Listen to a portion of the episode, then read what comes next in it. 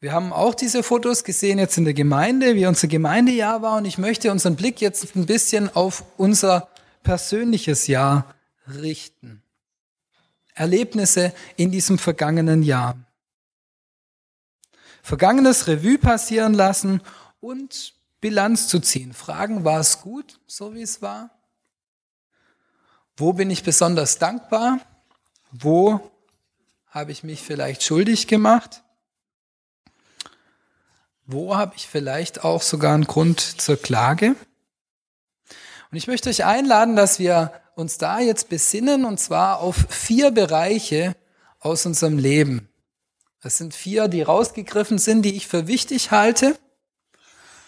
Und ich möchte euch empfehlen, dass wir uns so ein paar Minuten Zeit nehmen. Es wird Musik laufen und ihr dürft euch jeder für sich persönlich über diese vier Punkte Gedanken machen. Wie war mein Jahr in Bezug auf die Gesundheit?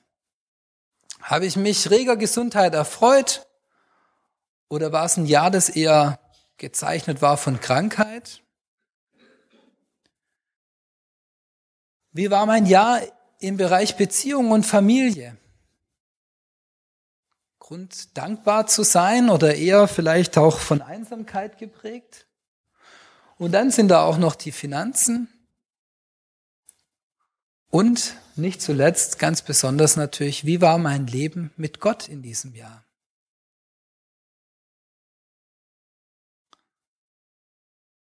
Ich lade euch ein, euch ein paar Minuten Zeit zu nehmen und über diese Punkte nochmal das Jahr einen kleinen Rückblick zu halten.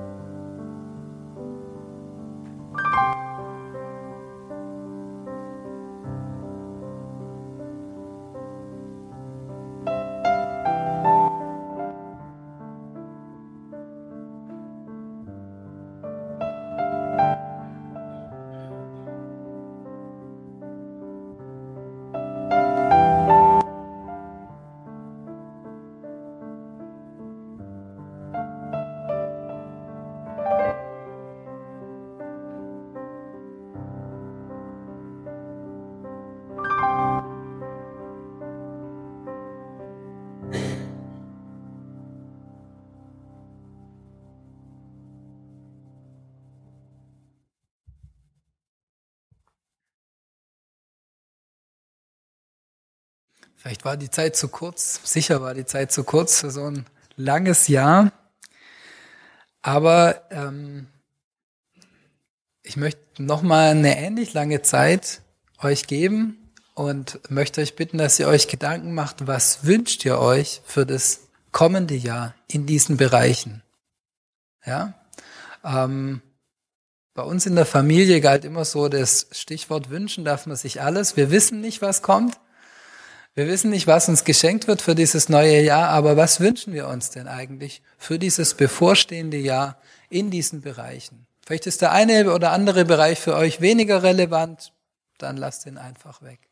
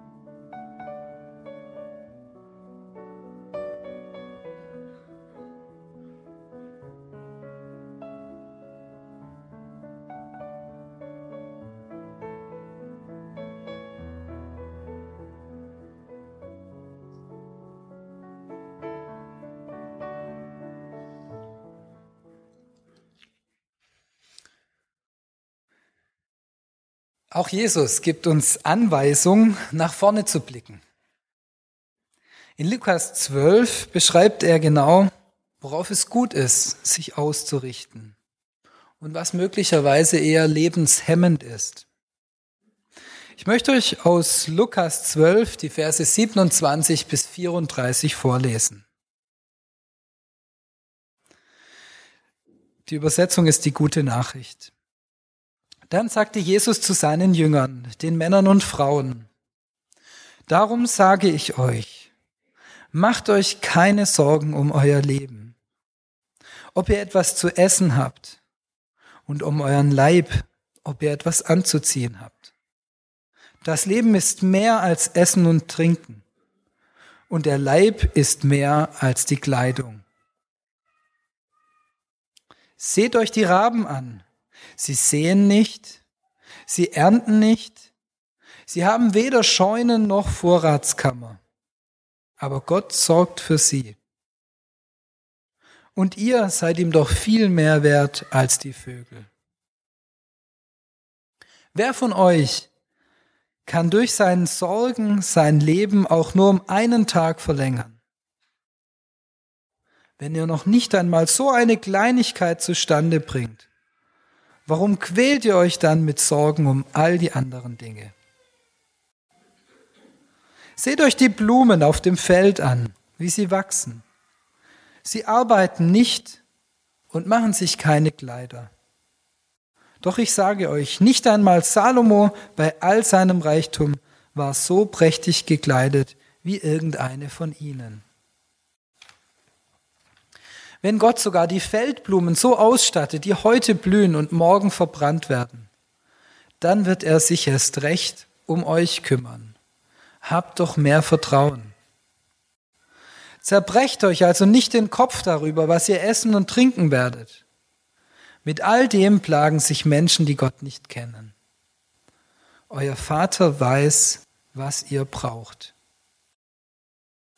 Sorgt euch nur darum, dass ihr euch seiner Herrschaft unterstellt.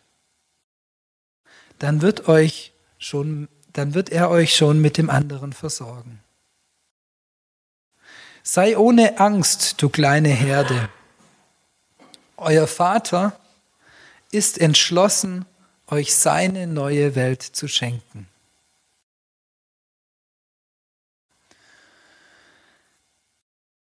Ich möchte zwei Punkte kurz näher beleuchten, die uns vielleicht auch ins neue Jahr begleiten können. Macht euch keine Sorgen. Wir Deutschen sind bekannt für unser Organisationstalent, dafür, dass wir gut planen und vorsorgen können. Ich vermute mal, dass es wenig Menschen auf der Welt, dass wenig Menschen auf der Welt so große Schwierigkeiten in der Umsetzung dieses Textes haben wie wir. Natürlich hängt es von der einzelnen Persönlichkeit ab. Und manche von uns sind beschenkt mit einem kindlichen Vertrauen auf Gott. Dankt ihm dafür. Das ist eine Gabe. Aber viele von uns sind doch geplagt von der Sorge um eine oder um mehrere von den vorher reflektierten Punkten. Wie lange darf ich noch gesund sein? Werde ich wieder gesund? Wie lange kann ich mich noch selbst versorgen? Wenn mir irgendwas wehtut, dann sind zwei Gedanken immer sofort in meinem Kopf.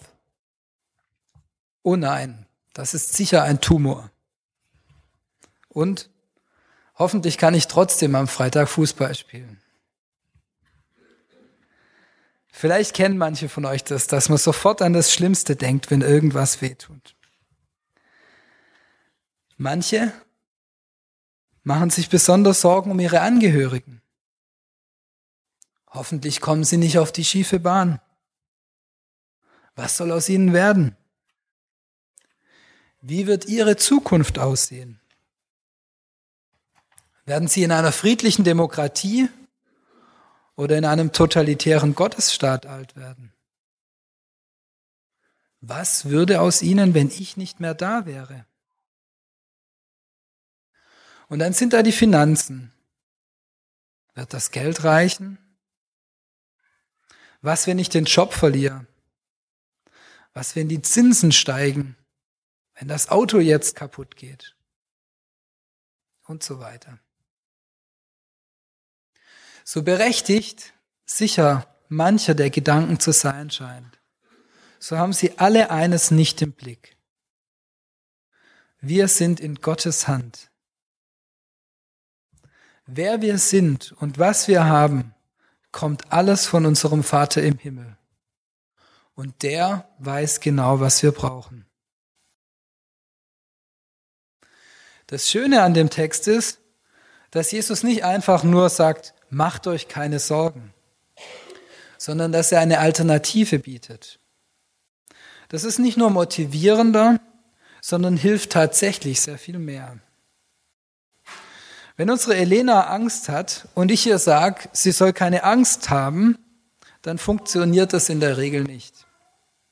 Lenke ich ihre Aufmerksamkeit aber auf etwas anderes, dann ist die Angst schnell verschwunden. Jesus lenkt unsere Aufmerksamkeit weg von den Sorgen. Und er sagt, euer Vater weiß, was ihr braucht. Aber sorgt euch darum, dass ihr euch seiner Herrschaft unterstellt. Dann wird er euch schon mit dem anderen versorgen. Sei ohne Angst, du kleine Herde. Euer Vater ist entschlossen, euch seine neue Welt zu schenken. Jetzt noch eine Folie weiter, bitte. Die anderen Bereiche, die sind noch da, aber die werden klein und die sollen klein werden. Lasst uns in das neue Jahr gehen und uns neu der Herrschaft Gottes unterstellen. Wir dürfen und sollen Gott unsere Wünsche im Blick auf das, die anderen Lebensbereiche anvertrauen.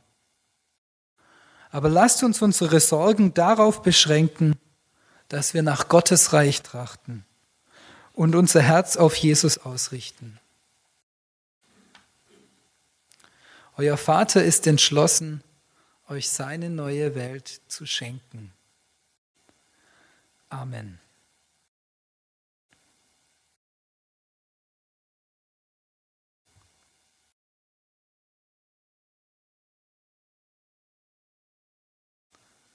Möchte noch beten.